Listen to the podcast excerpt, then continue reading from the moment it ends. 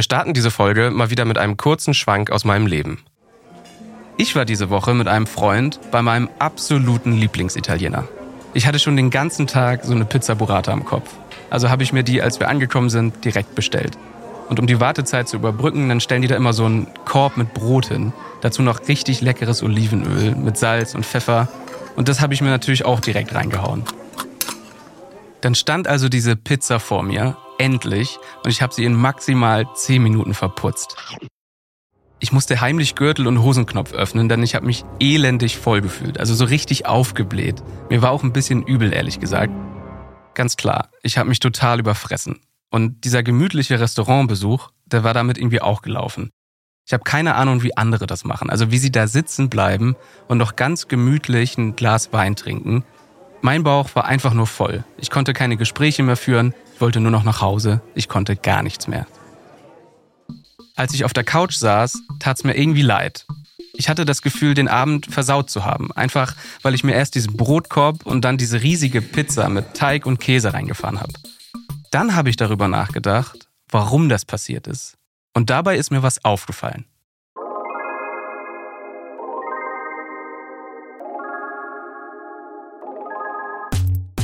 Willkommen zu meinem Podcast. Ich bin Ben Freiwald und das hier ist Das Leben des Brain. Ich erzähle euch jede Woche etwas über euer Gehirn und darüber, wie es funktioniert. Das hier ist Episode 4. Du überfrisst dich, weil dein Gehirn ausgetrickst wird.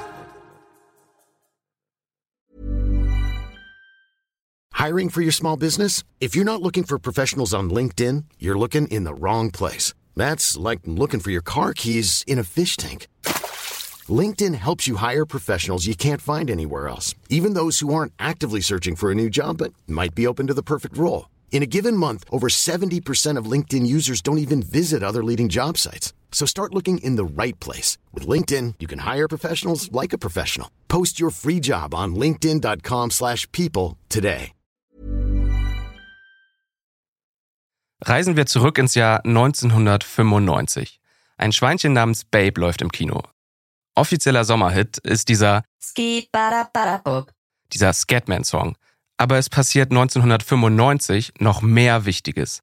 Die Forscherin Susanna Holt und ihr Team arbeiten an einer Studie.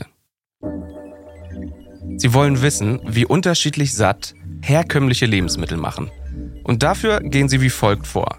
Sie wählen erstmal 38 Lebensmittel aus, also so normale Lebensmittel, Brot, Haferflocken, Rindfleisch, Erdnüsse, Gummibärchen, Weintrauben. Dann suchen sie sich Freiwillige und füttern sie mit 240 Kalorienportionen genau dieser Lebensmittel. Die Freiwilligen essen jeweils eine Portion und notieren während der nächsten zwei Stunden alle 15 Minuten, wie satt sie sich fühlen. Danach können sie, mehr oder weniger satt, wieder gehen. Ihr Beitrag zur Wissenschaft ist damit getan. Für Holz Team beginnt jetzt die eigentliche Arbeit. Anhand der Infos über die Lebensmittel und der Notizen berechnen sie einen sogenannten Sättigungsindex für jedes Lebensmittel. Der Index gibt an, wie sättigend das Lebensmittel pro Kalorie ist. Team Holt findet heraus, dass Weißbrot einen vergleichsweise niedrigen Index hat. Pro Kalorieneinheit macht es also wenig satt. Bei Vollkornbrot ist das ganz anders. Es macht satter und weist damit einen deutlich höheren Wert auf. Der Sättigungsindex hat einen. Ganz kurz, Ben, welches Lebensmittel hat denn bei der Studie am meisten satt gemacht? Tatsächlich waren das einfach nur Kartoffeln. Langweilige, normale Kartoffeln. Ah, okay. Also, Team Holt und die Studie. Der Sättigungsindex steht. Jetzt analysieren Sie, was genau Lebensmittel sättigend macht. Sie fragen sich, warum machen Kartoffeln denn so satt und Weißbrot eben nicht? Und warum macht Vollkornbrot mehr satt als Weißbrot?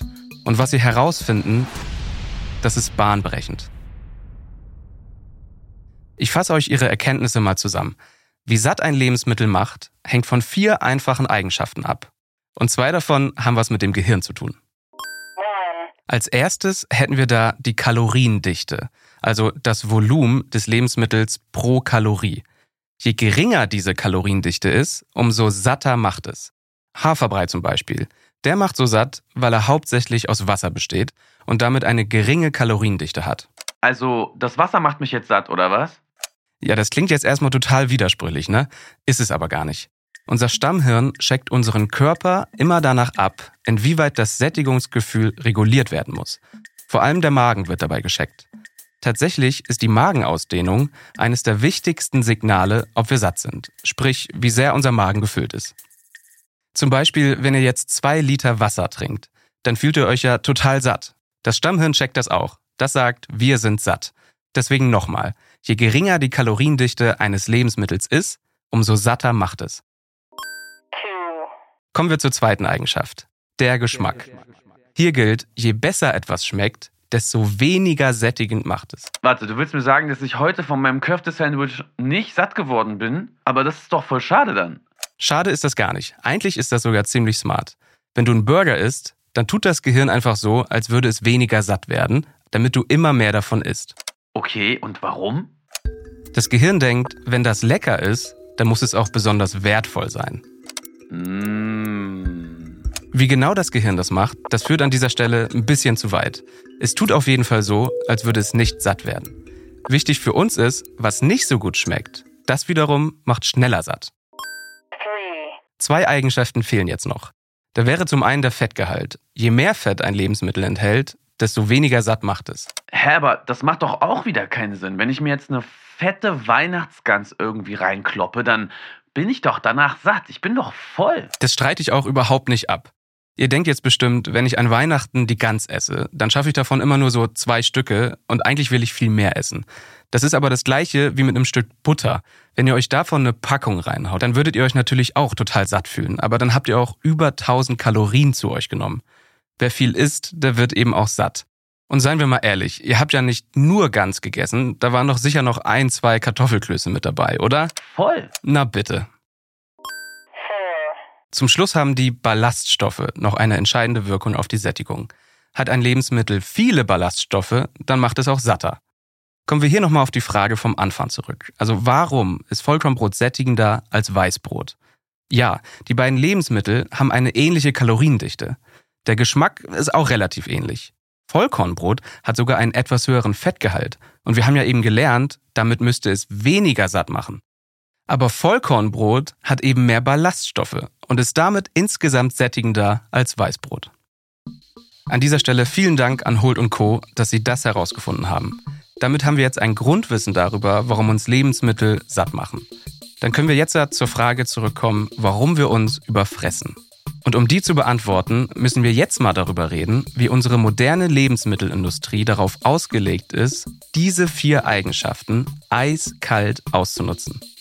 Über 20 Jahre nach diesem Experiment von Holt und ihrem Team ist ein Buch erschienen. Das hieß The Hungry Brain von Stephen Guinet. Guinet ist Neurowissenschaftler. In seinem Buch beschreibt er, was das Problem mit modernen Lebensmitteln ist. Viele unserer modern verarbeiteten Lebensmittel haben Eigenschaften, die den Sättigungskreislauf nicht in gleichem Maße anregen wie traditionelle Vollwertkost. Lebensmittel wie Pizza, Eiscreme, Kuchen, Limonade und Kartoffelchips weisen immer eine Kombination von Eigenschaften auf, die sie pro Kalorie weniger sättigend machen. Da die meisten Menschen das Sättigungsgefühl als Signal nutzen, um mit dem Essen aufzuhören, erlauben es uns diese Lebensmittel über den Punkt hinaus zu essen, an dem wir genug haben, um unseren Kalorienbedarf zu befriedigen. Um das mal am Beispiel der Pizza durchzuspielen. Pizza hat eine hohe Kaloriendichte. Sie schmeckt wirklich sehr, sehr gut. Also wirklich hervorragend, köstlich. Es gibt eigentlich nichts, was ich lieber mag. Pizza hat durch den Käse einen hohen Fettgehalt und dazu noch relativ wenig Ballaststoffe. Zusammen macht das viermal weniger sättigend. Ist also eigentlich kein Wunder, dass ich mir die ohne Probleme reinschieben kann. Und genauso funktioniert es auch bei vielen stark verarbeiteten Lebensmitteln. Die sind dafür da, sehr viel gegessen zu werden. Und das Hirn checkt halt nicht, wann Schluss ist, weil das Sättigungszentrum ausgetrickst wurde. Okay, und was soll ich denn dann jetzt aber essen? Jetzt, wo wir das wissen, können auch wir unser Gehirn ein bisschen austricksen. Das kann nämlich nicht nur die Lebensmittelindustrie. Guinet hat dafür eine Liste von Lebensmitteln zusammengestellt. Die haben eine geringe Kaloriendichte, die schmecken eher so mäßig und haben viel Eiweiß bzw. Ballaststoffe. Also alles Sachen, damit unser Gehirn schnell merkt, dass wir satt sind. Diese Lebensmittel sind Haferflocken, Bohnen, Linsen und, naja, Kartoffeln. Frisches Fleisch, Meeresfrüchte, Eier, Gemüse, Avocados, Joghurt und, Überraschung, frisches Obst. Ja, okay, also das macht Sinn. Ja, oder? Kartoffeln sind super Sattmacher. solange man sie nicht in eine Fritteuse wirft oder mit Butter und Käse verrührt. So überraschend ist diese Liste also eigentlich gar nicht. Dass frisches Gemüse, Linsen, Joghurt, dass das alles gesund ist, das wussten wir ja eigentlich auch vorher. Aber ich liebe es ja, wissenschaftliche Erklärungen für Alltagswissen zu haben. Fühlen wir uns satt oder fühlen wir uns nicht satt? Genau darauf checkt unser Stammhirn unseren Körper ab. Es prüft, wie doll ist der Magen schon ausgedehnt. Ist da noch Platz für mehr? Und es wird gecheckt, wie gut schmecken die Sachen? Sehr gut? Na, dann werden die schon wichtig für meinen Körper sein. Da geht auf jeden Fall noch was rein.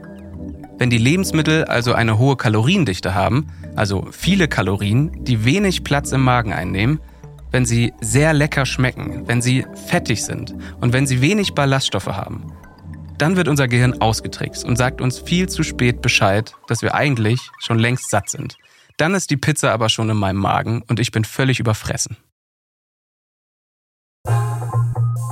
Das war das Leben des Brain und eine viel zu leckere Pizza Burrata. Wenn ihr interessant findet, was ich euch erzähle, dann lasst gerne Bewertung da und folgt dem Podcast, damit ihr keine neue Episode mehr verpasst. Wir hören uns nächste Woche wieder. Dann geht es um die Frage, was in unserem Gehirn passiert, wenn wir betrunken sind. Dieser Podcast basiert auf meinem gleichnamigen Newsletter. Und er ist eine Zusammenarbeit von mir, Ben Freiwald und ACB Stories.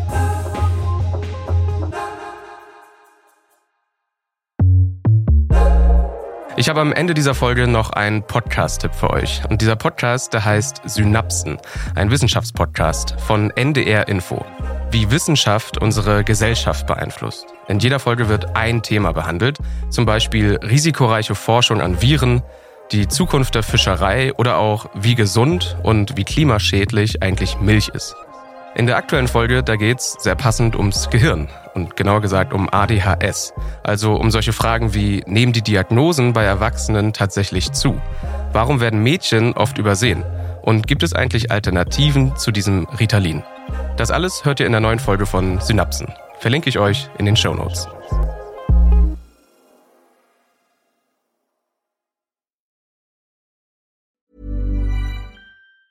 Planning for your next trip? Elevate your travel style with Quince. Quince has all the jet setting essentials you'll want for your next getaway, like European linen, premium luggage options, buttery soft Italian leather bags, and so much more. And is all priced at 50 to 80% less than similar brands. Plus, Quince only works with factories that use safe and ethical manufacturing practices. Pack your bags with high-quality essentials you'll be wearing for vacations to come with Quince. Go to quince.com/pack for free shipping and 365-day returns.